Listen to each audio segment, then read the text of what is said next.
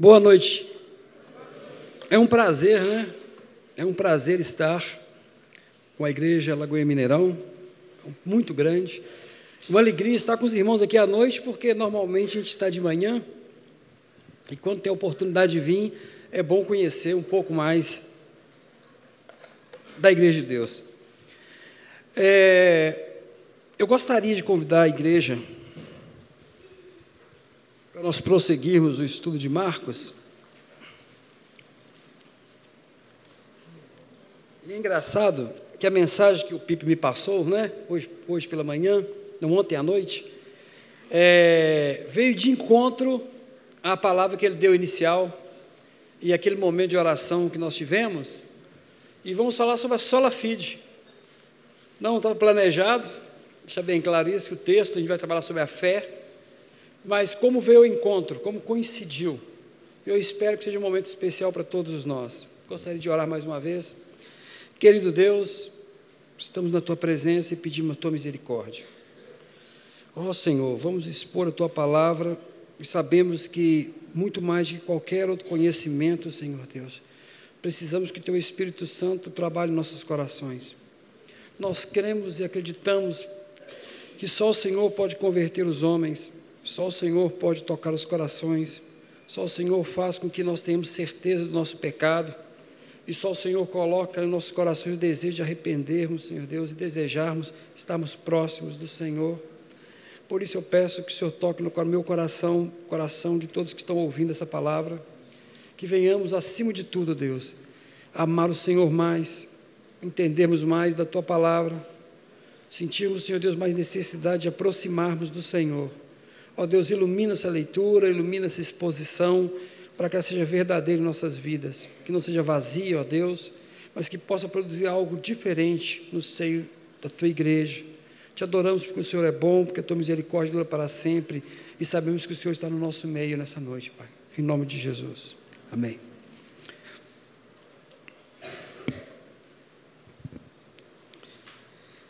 É, Marcos capítulo 11. Verso 20. Eu vou ter que ler alguns outros versículos, né?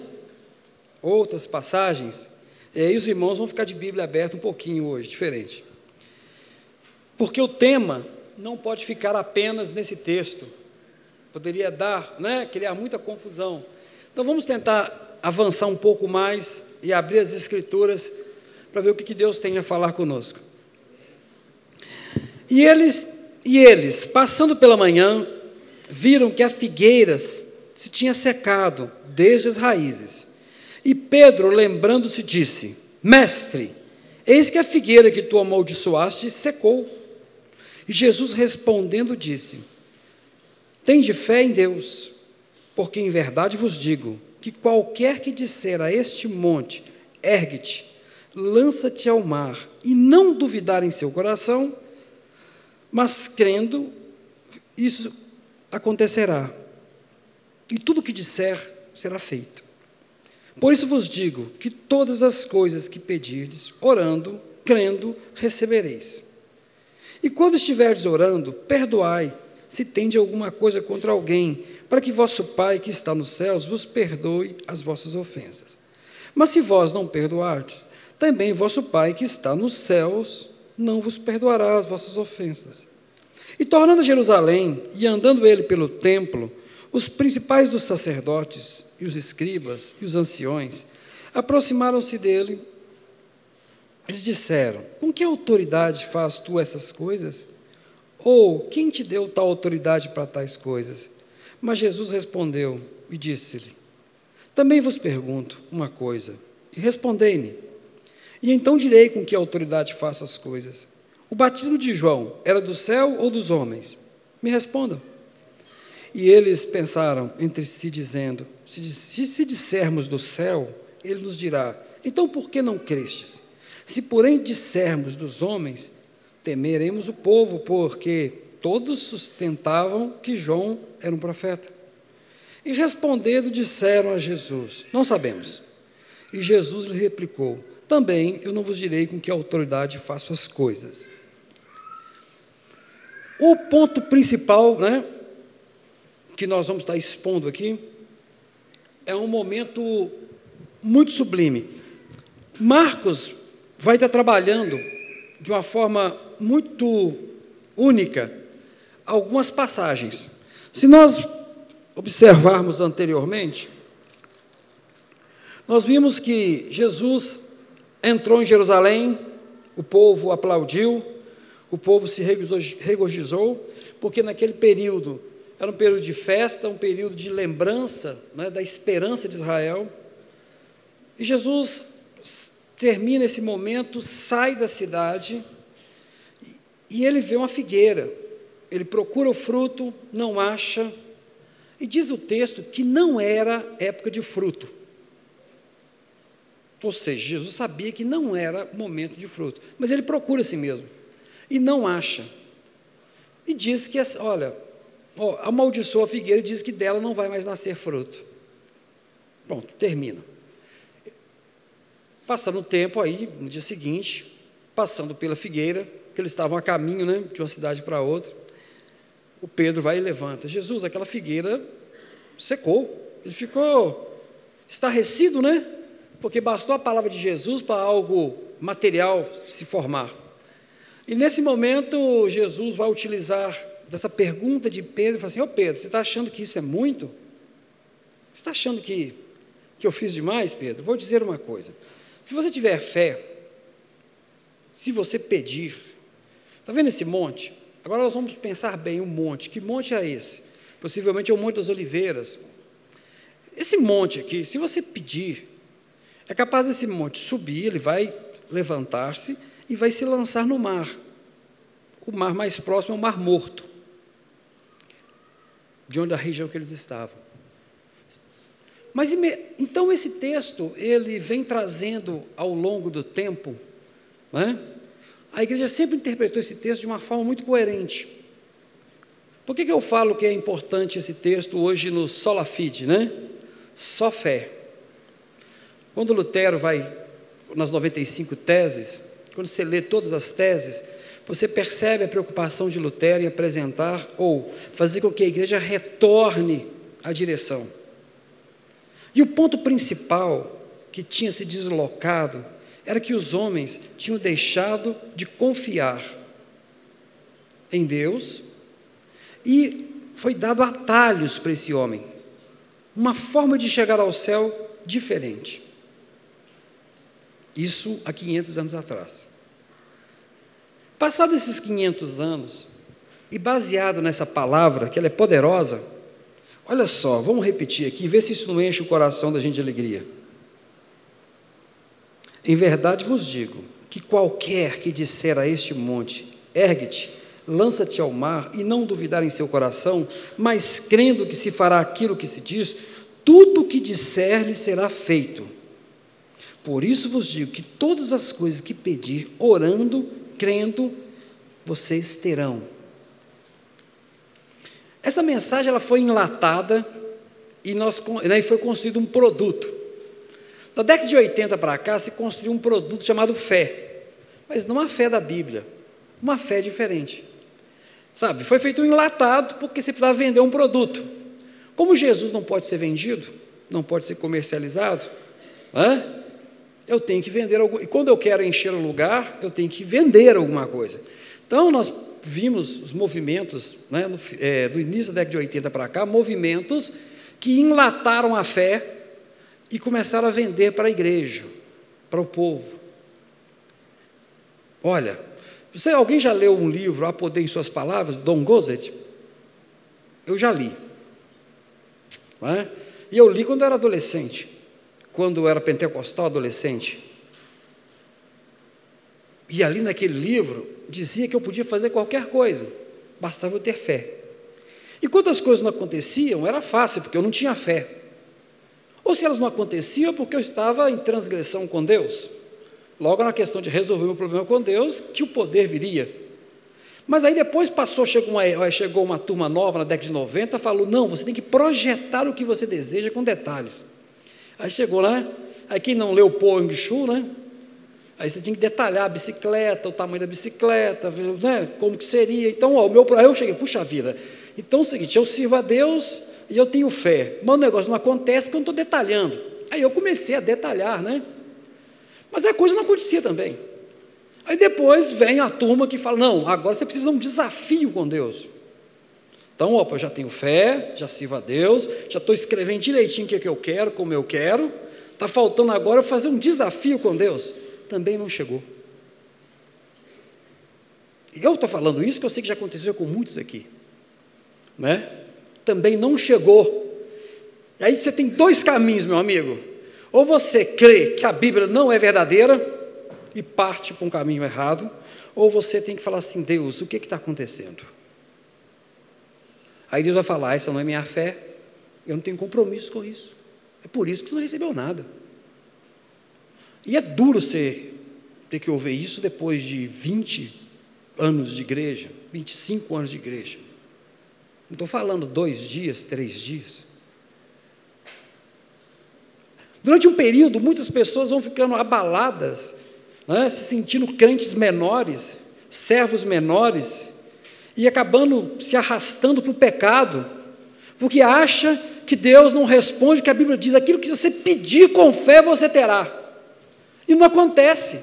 Aí você chega à conclusão: ou Deus não existe, ou eu sou um miserável que não preciso da glória, né? Eu sou uma pessoa que está condenada, pá, aquela coisa toda, e vou, sabe uma coisa? Eu vou largar e vou chutar o pau da barraca. E assim, esse dilema todo mundo tem. E todo mundo enfrentou, principalmente os cristãos que nasceram e viveram nesse período. Porque você olhava, cara, não tem jeito, por que, que acontece com o outro não acontece comigo?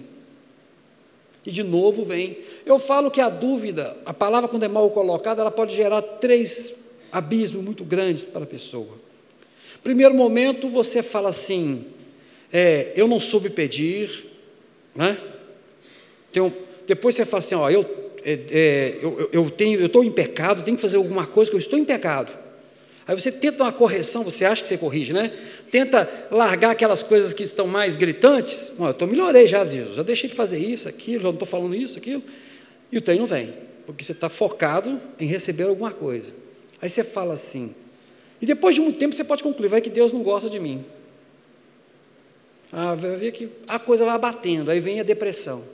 E o terceiro passo, se você não vencer a depressão, é Deus não existe. E abandona. E abandona mesmo, tá?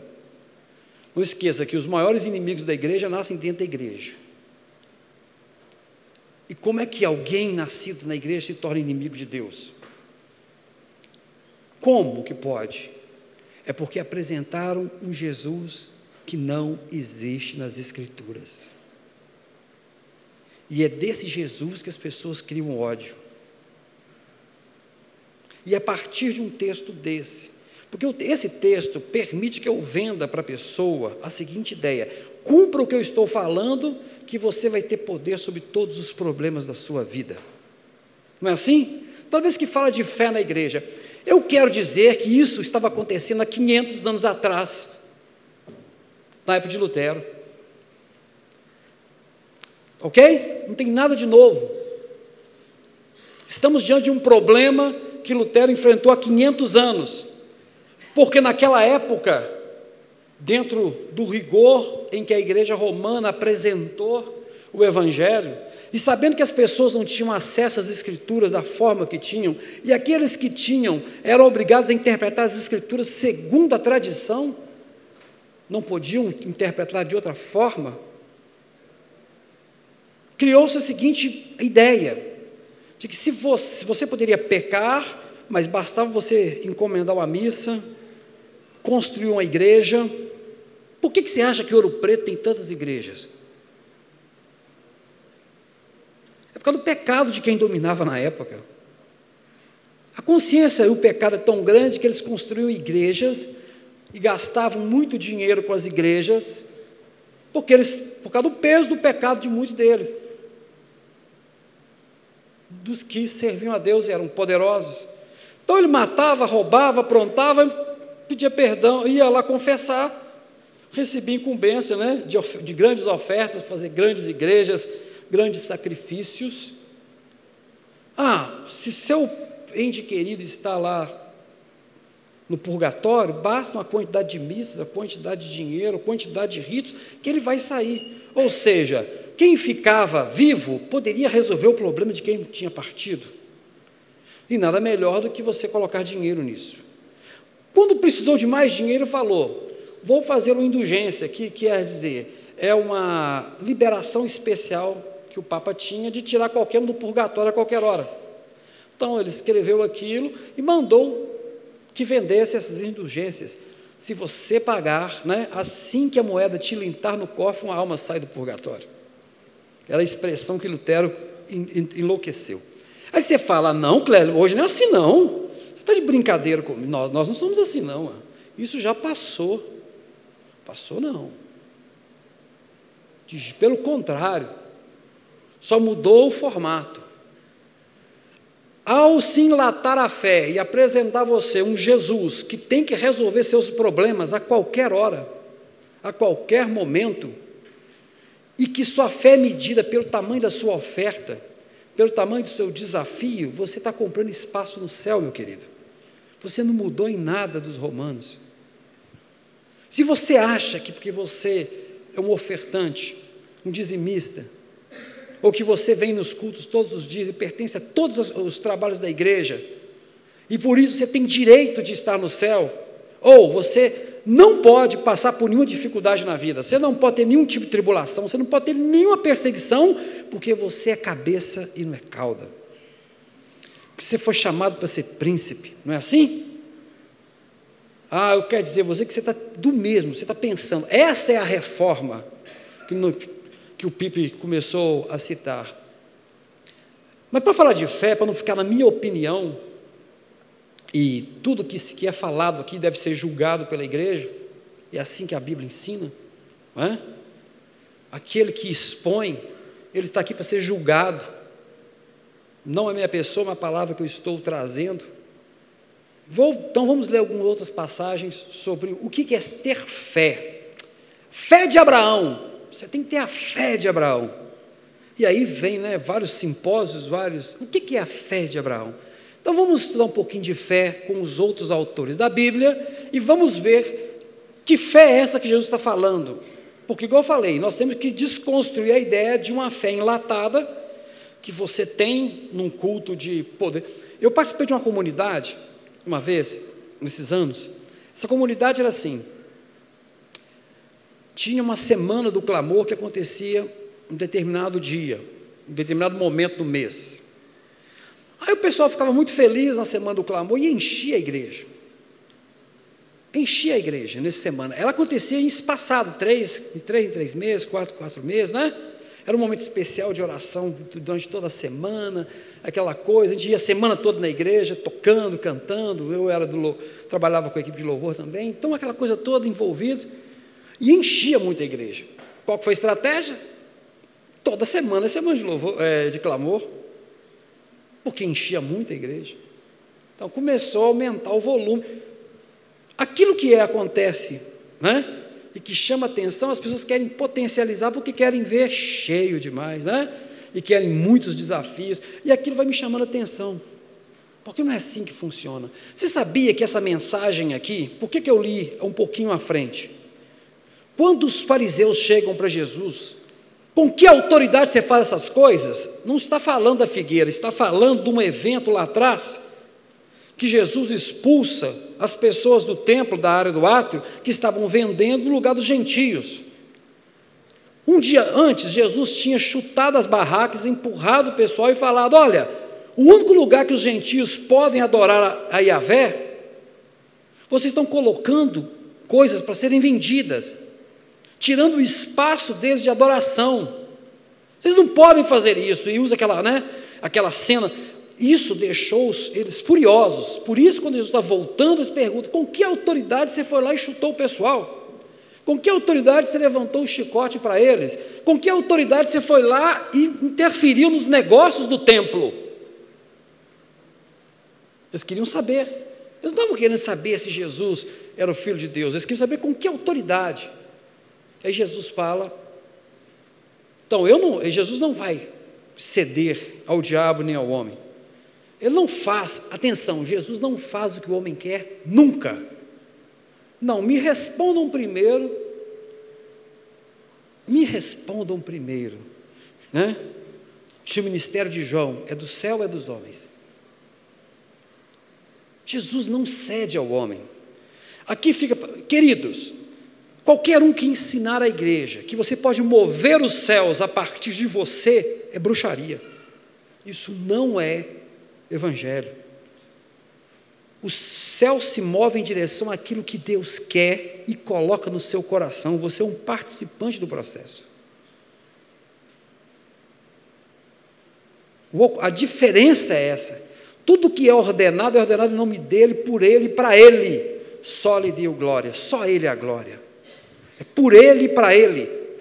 Quando nós, quando nos é ensinado que você consegue movimentar ou fazer coisas acontecer, isso não é cristianismo. Você me desculpe, isso é bruxaria. O bruxo tem o poder sobre o divino. Você, alguém viu o Doutor Estranho? Eu vi, tá? Desculpa ficar escandalizado, não, que eu vi.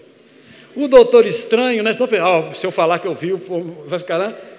Ali, quem não viu o Doutor Estranho vai perceber o seguinte: ele tem o poder de movimentar mundos e chega a desafiar seres divinos em determinados momentos. Viu a diferença? Ele tem, aquele personagem tem o poder de movimentar mundos e entrar em dimensões e fazer as coisas acontecerem. Isso é bruxaria.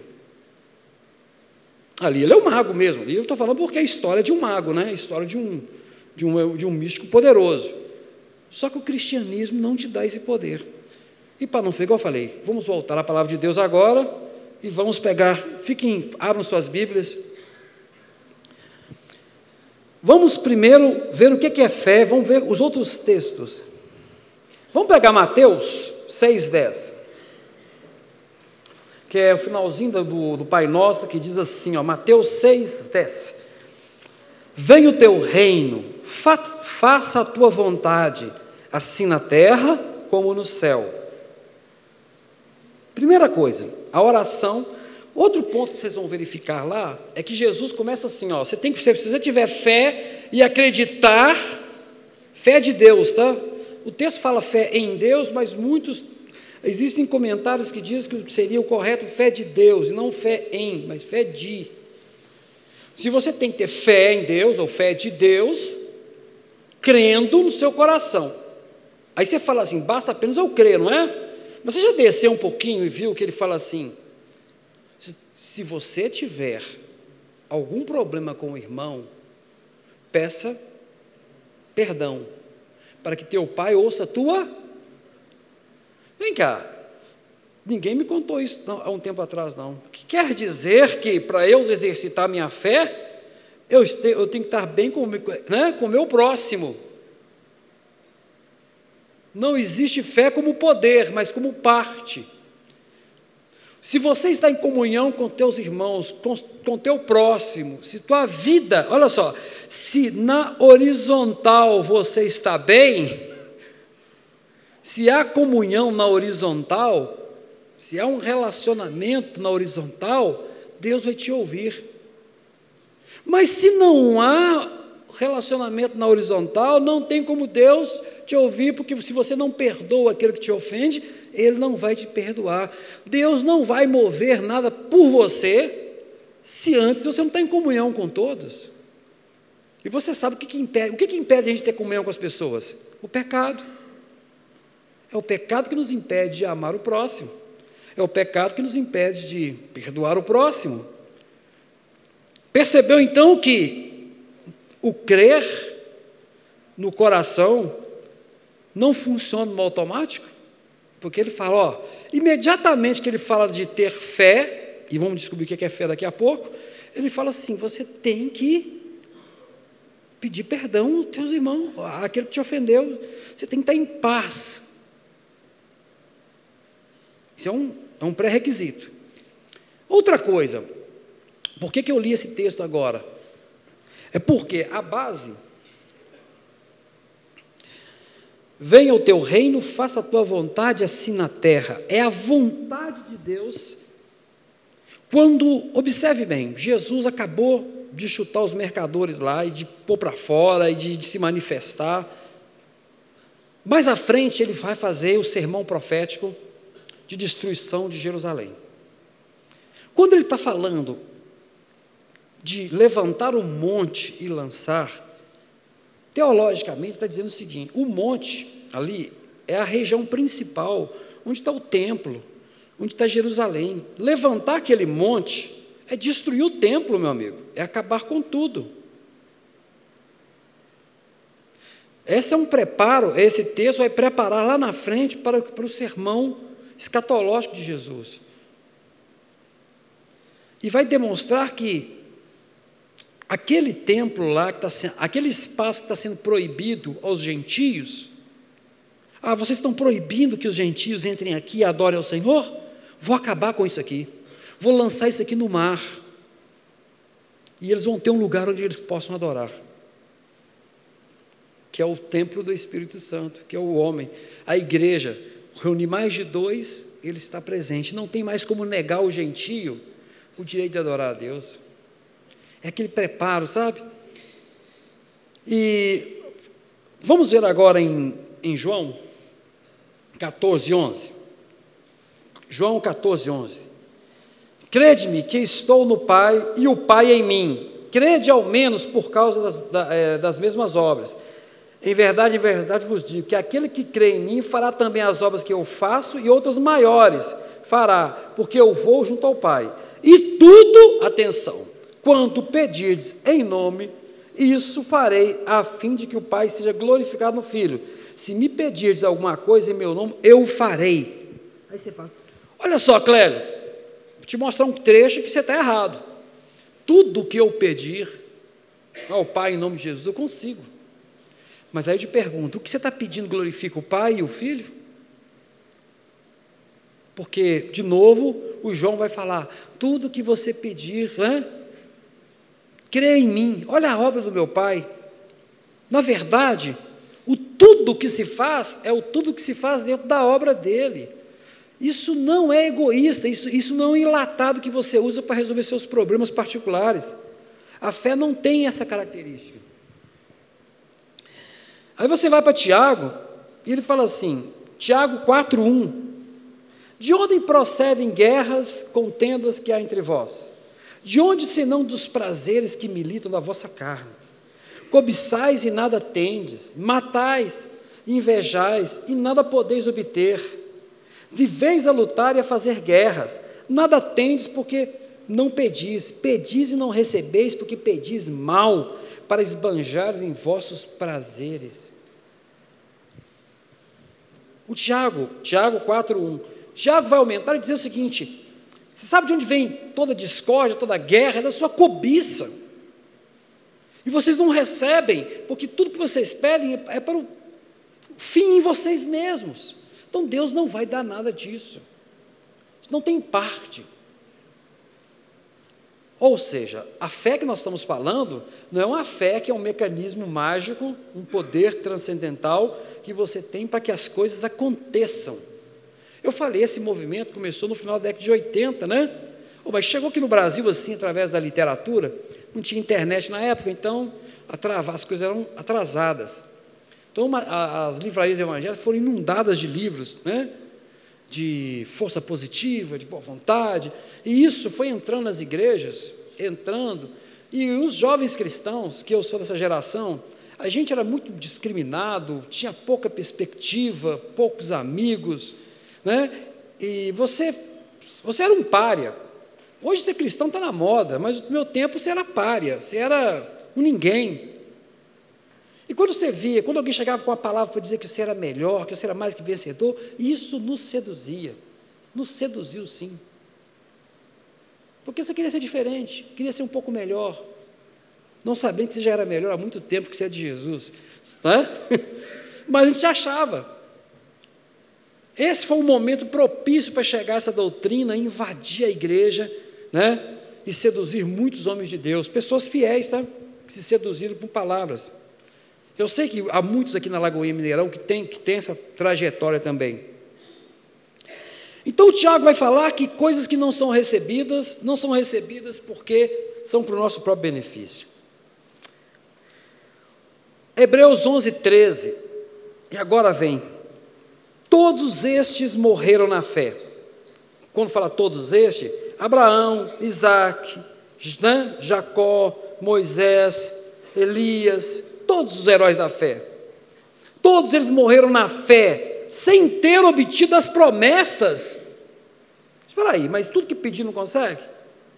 Mas diz que esses homens morreram sem ter obtido as promessas, vendo-as, porém, de longe, saudando-as e confessando que eram estrangeiros e peregrinos sobre a terra. Eu, fé de Abraão, isso é motivo para fazer um seminário longo, não é? E ter muita entrada a 150 reais. Não é? E aí você vai ter uma prosperidade tanto para o pregador. Porque, mas a fé de Abraão, só quero mostrar para vocês, escrito, né, na escritura, é o seguinte: fé de Abraão é a sua fé, querido. Porque Abraão, quando recebeu a, a palavra do Senhor dizendo que ele seria pai de, né, de nações como a areia da praia do mar e as estrelas do céu, ele morreu, né? ele só tinha Ismael, Isaac, alguns filhos com Quetura e outro lá, que ele, que ele, a palavra diz que ele deu presentes e dispensou-os, né? já na, depois que Sara morreu. Ele morreu sem ver a promessa das, da grande nação. Ele passou a vida toda confiando que, os seus, que o seu filho Isaac e a sua tribo ia se multiplicar e chegar a dominar, né? e ser tão grande como as estrelas. Ele nunca pôde ver a sua nação. Ele não pôde ver o Moisés, ele não pôde ver o José, ele não pôde ver, né? Ele não pôde ver a caminhada no deserto, ele não viu nada disso, ele não viu a conquista, ele não viu o reinado de Davi, ele não pôde ver o, né, o reinado de Salomão, ele não viu nada disso. Mas esse homem continuou firme, apenas confiando naquilo que Deus falou ao seu ouvido. Eu sempre falo isso, queridos, você nunca viu Jesus, a não ser que eles tiveram o privilégio, a visão, né? mas naturalmente você nunca viu Jesus. Você não viu Jesus na cruz, você não viu Jesus ressuscitando. Você se mantém fiel por causa de uma promessa que você não vê. E essa promessa vai te sustentar até o último dia da sua vida, sabendo que ele, ele virá. Essa é a fé de Abraão. Não tem nada de mágico, é a fé que o Espírito Santo. É essa convicção no seu coração, que não precisa de ter fatos, que não precisa de ter nada para provar que Jesus existe, e que é suficiente para marcar que a igreja está pronta. A convicção que o Espírito Santo fala no seu coração, dizendo que você é pecador, que você precisa se arrepender e precisa voltar ao caminho, isso é fé. E a fé vem de onde? Vem do homem? Não. Então o que ele está dizendo? Vamos ler. O que, que o Hebreus está falando, o livro de Hebreus está falando? Esses homens morreram sem ver a promessa. E incrível que a maior promessa era o próprio Cristo, a revelação máxima de Deus do seu amor. E morreram esperando, regozijando, vendo de longe, de longe sabendo que Deus ia prover, mas nunca viram. Esse, essa é a fé que a igreja tem sustentado há dois mil anos, aguardando o estabelecimento final do seu reino na terra. Fé tem a ver com conhecer a Deus e não com o poder de fazer coisas materiais acontecerem para o seu próprio proveito. Gálatas 5, 22 faz, fala o seguinte: Mas o fruto, não frutos, né? O fruto do Espírito é caridade, gozo, paz, longanimidade, benignidade, bondade, fé ou seja, fé não é algo que vem de você, fé é um dom dado por Deus. Você só tem fé porque Deus tem te dado. Essa capacidade de esperar em Jesus sem tê-lo conhecido, essa capacidade de olhar, de ler as Escrituras, e aceitá-la como palavra de Deus é oriundo de um dom que é dado pelo Espírito Santo, que se chama fé. Você não tem como provar, você não tem como, mas você crê e ela tem autoridade sobre sua vida. Isso é um dom dado à igreja. Eu sei que tem um filósofo, eu vi no YouTube um filósofo, não sei se é o, é o Karnal, que é um outro. O que é careca? Qual que é o? É o ele é, é, isso mesmo, ele fala assim: um ateu que lê a Bíblia, ele tem um videozinho que ele se diz ateu, mas lê a Bíblia. Aí você fala: como é que um ateu pode ler a Bíblia e não se converter? Meu querido, você converte se você tiver fé.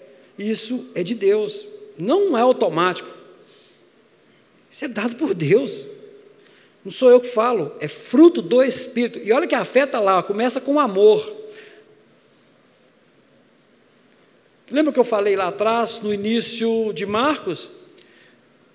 Se você não estiver na horizontal, se você não está em comunhão com as pessoas, você não consegue conversar com Deus, porque se você não perdoa aquele que está do seu lado, Deus não está te perdoando, então o seu canal está. Por que, que o que Jesus pedir a Deus é feito? Por que, que ele está sentado à de Deus? Enquanto Jesus. É porque ele cumpriu toda a lei, ele, ele cumpriu tudo que o Pai pediu. E a última coisa que ele faz, Pai, perdoa-lhes, porque eles não sabem o que fazem. Aquele pedido de perdão, sabe, Deus, Jesus perdoando aqueles que estavam maltratando, injuriando, aquilo cela o direito né, constituído de conversar direto com o Pai. E aquilo que ele pede, e, a, e o que Jesus poderia pedir? Podia pedir a destruição de Jerusalém, né? Poderia pedir um monte de coisa, ele pede que eles sejam perdoados. E eles foram perdoados daquele mal porque houve um pedido de Jesus. Eles vão ser destruídos pelo próprio pecado deles, mas não porque terem levado Jesus para a cruz. Você pode ter certeza disso. Aquele pecado, Jesus perdoou. Olha, esse mal que estão me fazendo, não. não é? é viu? A horizontal de novo. E assim ele pode pedir ao Pai. Então, fé é um dom que está ligado ao amor. Mas vamos prosseguir nas Escrituras? Hoje está sendo diferente, normalmente eu vou trabalhar, mas eu pensei comigo, não é possível falar de fé só usando uma citação. Você tem que construir tudo isso dentro do que os outros textos do Novo Testamento falam. Efésios, agora vamos lá para Efésios. Não é. 1 Coríntios, perdão. 1 Coríntios 12, 1, que diz assim: A respeito dos dons espirituais, dons, não quero, irmãos, que sejais ignorantes. Aí você vai lá para o verso 9, por favor. Que tem vários dons, né? Vai no verso 9. Há outro no mesmo espírito a fé, e há outro no mesmo espírito dons de curar Paulo também vai dizer que a fé é um dom espiritual, assim como falar em línguas, profecias, maravilhas, fé. Porque é o elo de ligação, de conversa com Deus. Não é algo que possa ser enlatado e vendido. Eu lembro uma vez, também na década de 80, acho que 85 mais ou menos, é, numa igreja lá da região do Barreiro, eu estava conversando com, com, com o pessoal. Ah, nós estamos indo para um curso de cura. Você, o quê? Curso de cura. E o curso é o quê? Ver alguém, é dos Estados Unidos, mas veio pessoal de lá para dar o curso? Não, eles mandam um vídeo e passa para a gente lá. Mas era caro para caramba o curso. O curso era caro, tinha que fazer uma inscrição. Eu fiquei pensando, aí eu, meu senhor, era pentecostal, mas eu fiquei assim, mas como, gente? Como é que você pode ensinar o cara a curar? Aí você está rindo, mas até hoje acontece essas bobagens. Curso de cura como as coisas espirituais fossem, pudessem ensinadas. Né? Quem deve ter lembrado aí ó, da década de 80, quem não precisa manifestar não, senão a cidade vai aparecer, né? Você não precisa se manifestar, mas teve esse movimento chamado né, escola de cura. Caramba! É igual escola de falar línguas estranhas. Também me, me sou esquisito, porque como? Isso é dom, cara. Isso não é construído, não. Ou você tem, você não tem, e você não tem porque você quer, não. É Deus que te dá porque Ele quer. É desse jeito. Porque é dom. é de Deus, é para Ele, para edificação da igreja. Aí vamos lá, Efésios 2,8, porque pela graça sois salvos, Efésios 2,8, porque pela graça sois salvos, mediante a fé. Isso não vem de vós, é dom de Deus. Então não é o clérigo que está falando. Não, e não de obras, para que ninguém se glorie. Olha só, você é salvo pela graça, não é assim? Mediante a fé, que não é sua. Se Deus não derrama fé no seu coração, querido, você não consegue entender o plano da salvação, você não entende o amor de Deus.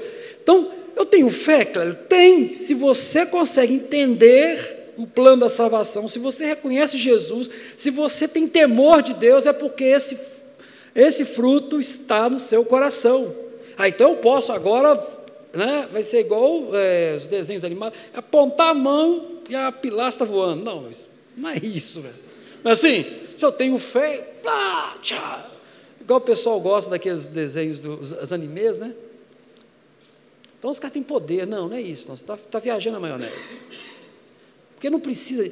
Pense essa pilastra chegar até o final e conseguir convencer uma parte da igreja do seu pecado, deles se tornarem mais servos de Deus, né? se arrependerem e se aproximar de Deus, então eu tenho certeza que essa pilastra chega até o final. Entendeu agora? Se precisar dessa pilastra chegar até lá, para você realmente entender que você é um pecador e precisa de Deus, e Deus vê que é o único jeito de você entender que Ele é Deus, a pilastra chega até o final. É assim que funciona o milagre. O milagre não existe para te divertir, não. Milagre existe é para demonstrar que Deus te ama demais, que Ele tem que chegar e te mostrar algo impossível para você entender que esse é o caminho.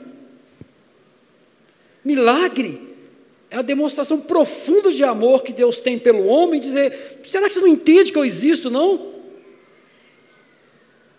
Por isso que quanto mais você se aproxima de Deus, menos milagre você precisa para acreditar nele.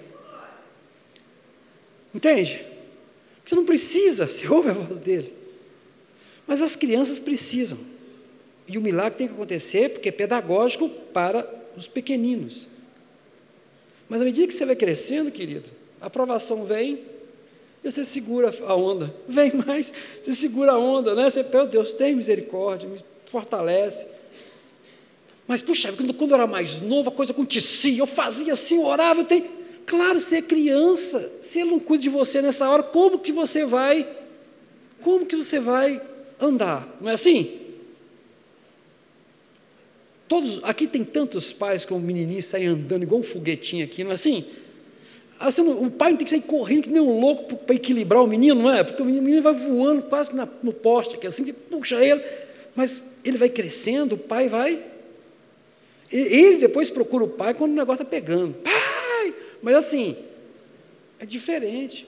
Então Deus cuida da gente de acordo com a nossa vulnerabilidade. Não é que você deixou de ser cristão porque os milagres acontecem. Meu querido, se você ainda continua pensando, sabe, entenda que é muito mais. Quanto mais tiver ciência, né, da sua, de você enquanto filho de Deus, você vai perceber que Deus te ama e cuida de você. Vamos encerrar, né? E quando você, vamos fechar aqui no versículo maravilhoso de 1 Coríntios 3, 2, que diz: Ainda que eu tenha o dom de profetizar, conheça todos os mistérios e toda a ciência, ainda que eu tenha fé a ponto de transportar os montes, se não tiver amor, nada seria. Olha como é que Paulo, Paulo, assim, você sabe que esse texto é escrito primeiro que o outro, né? O, a carta de Coríntios, ela, ela é construída, ela é escrita muito antes do, do texto de Marcos. Não quer dizer que foi Paulo que criou, mas Paulo ouviu como tradição de, da igreja, e quando ele fala disso, ele está remontando alguma coisa que os ouvidos da igreja já tinham ouvido. Bem depois é que Marcos vai fazer o evangelho dele. Vai... Mas o texto de Coríntios, assim, muito, é um pouco, é, é, vem um pouquinho antes. Se Jesus fala que se você tiver fé, você move o monte, aí o Paulo diz, Mesmo se você tivesse essa fé e fizesse isso, porque ele tinha consciência do poder da fé, do que ele era capaz de fazer, porque fé é uma obediência direta a Deus, ser um canal. Deus tem limite? Não, então ele pode fazer qualquer coisa. Se o cara, porque isso, isso que Paulo fala é uma provocação, é um delírio até. Se você tivesse fé para fazer isso e você não tivesse amor, olha só, o amor está na horizontal, é aquilo que Jesus falou: se você não perdoa o outro, se você não pediu perdão, ele está falando as mesmas coisas que Jesus falou de uma maneira diferente, de forma a ficar bem impactante, ou seja, de todos os dons da igreja, o que eu quero ver é o amor. E você vai ver que o fruto do Espírito, primeiro é amor. O amor está mais, está bem, a fé vem depois, lá no fundinho. Por quê? O que destrói o ser humano, o que destrói a igreja, o que vai destruir a igreja depois, ao longo dos anos, é a falta de amor com o outro. Então, queridos, fé está extremamente ligado a um dom de Deus. E se você tem esse dom, você vai fazer aquilo que é para o agrado de Deus e não para a sua glória. Tiago vai bater e vai dizer: olha, nada que você tentar fazer para o seu próprio bem, por isso você não recebe. Fé é diferença de força de vontade, determinação, pensamento positivo. Isso tem ao monte em você e tem gente que é determinada mesmo. Sabe? É uma característica desse ser humano, lutador, determinado. E ele vai chegar, mas isso não é fé, porque isso aí, ser determinado, empenhado, disciplinado, são características suas, que você recebeu da sua família, que você recebeu do seu gênero, o que fosse. Fé não, fé vem de Deus, Ele dá quem Ele quer, não é seu esforço. Se dependesse, se, se a fé fosse do seu esforço, aí você seria corresponsável pela sua salvação. Aí você poderia falar assim, oh, Jesus, o Senhor ajudou, mas eu fiz uma partezinha boa aqui, né? Eu quero contar uma cena aqui para encerrar, que eu contar uma historinha rápida aqui, que eu usei na minha aula de história de religião. Falei sobre a diferença do budismo e do cristianismo. Né? Quem estava estudando, eu dou várias religiões, é, nessa, nesse, nessa aula de seminário, e eu falei assim: você imagina uma escada, uma grande escada, uma escada difícil de subir, mas é difícil mesmo.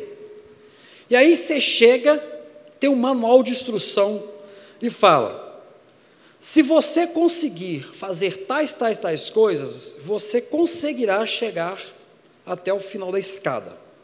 Aí você lê as oito regras principais do budismo, lá os oito caminhos, e começa a subir a escada. Só que o negócio não é fácil. É igual videogame, você chega no quarto, tum, você volta de novo, a reencarnação. Aí você vai tentando. Aí você chega no quinto, está quase chegando lá, pum, volta de novo. Um belo dia na existência do cosmos, você vai chegar lá em cima, segundo a doutrina, e lá em cima vai ter um cara te esperando. E o cara vai chegar assim, vai bater na sua mão. Valeu, cara, você é como eu. Eu comecei. Né? Aí eu falei, quem é você? Eu fui o cara que colocou aquelas regras lá. Né? Parabéns, você conseguiu. Nós, nós estamos por cima. Agora vamos olhar os outros subindo, vamos. Ou seja, o cara, dessa doutrina, é o meu esforço, minha persistência, a minha fé, né? mas fé de homem que vai fazer com que eu suba e chegue lá e encontre com o Buda e se torne uma energia só, porque agora são divinos. Aí eu falei, agora a escada do cristianismo é diferente. A escada do cristianismo não tem nada escrito e fala assim: olha, não é possível subir a escada. Se você vai tentar subir, você vai morrer no tal degrau. Se passar desse degrau, o teu negócio vai te pegar. Não tem jeito de subir a escada. Não vai ter, pronto. Aí você fala assim, cara, não tem, não tem jeito. O outro diz que você tem que seguir, pá. Aí você tem uma placa, não tem jeito de subir a escada. Quem tentar subir a escada morre. Você vê que o negócio é fácil, né? Aí chega uma pessoa do seu lado assim, ah, vamos subir a escada? Tem jeito, cara, vou morrer. Não, você vai. Comigo não. Aí o cara te põe o braço do lado e sobe o primeiro, escorrega, vai, sobe o segundo, escorrega, pai, vai, pá, pá, pá. E você fala, não tem jeito não, te puxa, leva, te leva, te chega aqui. Ô oh, filho, que bom, né? Aqui, entra para o meu reino. A diferença, entendeu? Entra para o meu reino? Entra para o meu reino. Não tem gente chegar lá na frente e falar assim, eu sou o cara, bate aqui, Jesus. Não, você vai perguntar, por que você me arrastou até agora? O que, que eu fiz para me... É porque eu te amo, cara, não deixa você lá embaixo, não. Essa é a diferença da, é, do, do, budismo para o cristianismo. Eu quis fazer esse, essa cena, porque parece que tudo é igual, né? Mas é um monte de regra. Não, lá embaixo você, ó, você não vai conseguir porque você vai perder. Você é egoísta, você é mau, você é homicida, você é isso. Você não vai conseguir vencer isso, cara. Não tem jeito. Mas ele vai te abraçar e vai subir com você. É o que eu deixo para a igreja. Tenhamos fé, mas fé de Deus.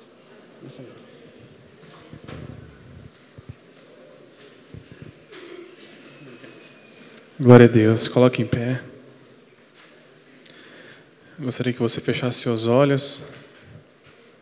E a gente vai orar para encerrar. Uma mensagem tão rica, tão poderosa. Uma mensagem que nos confronta. Senhor, Obrigado, Jesus. Obrigado pela tua palavra. Obrigado pela vida do teu servo, Jesus, que compartilhou a respeito da tua palavra. E obrigado, Jesus, por nós ter por nós termos aprendido tanto essa noite. Senhor, que nós possamos viver, Deus, a centralidade da tua palavra e viver, Senhor, e compreender o que realmente é fé. Senhor, nos ajude, porque se não for, se nós não formos ajudados pelo Senhor, nós não conseguiremos. Assim como o Clério descreveu, nos carregue mesmo, Senhor. Nos carrega porque nós compreendemos que nós precisamos do Senhor o tempo todo. Se não fosse, Pai, se não fosse pela tua graça, pela sua misericórdia, o que seria de nós, Senhor? Obrigado por esse amor indescritível, Senhor, imensurável. Senhor, que o Senhor continue nos sustentando, Pai. Pai, eu te peço, Pai, pela nossa semana, que o Senhor nos abençoe, que o Senhor nos sustente, Senhor, nos dias maus. Pai, que o Senhor venha nos livrar, Senhor, e que possamos, Senhor, o tempo todo estar ligado contigo, Senhor, olhando para o teu reino. Muito obrigado, Senhor. Assim nós oramos e agradecemos. Vai na graça e na paz do Senhor. Amém.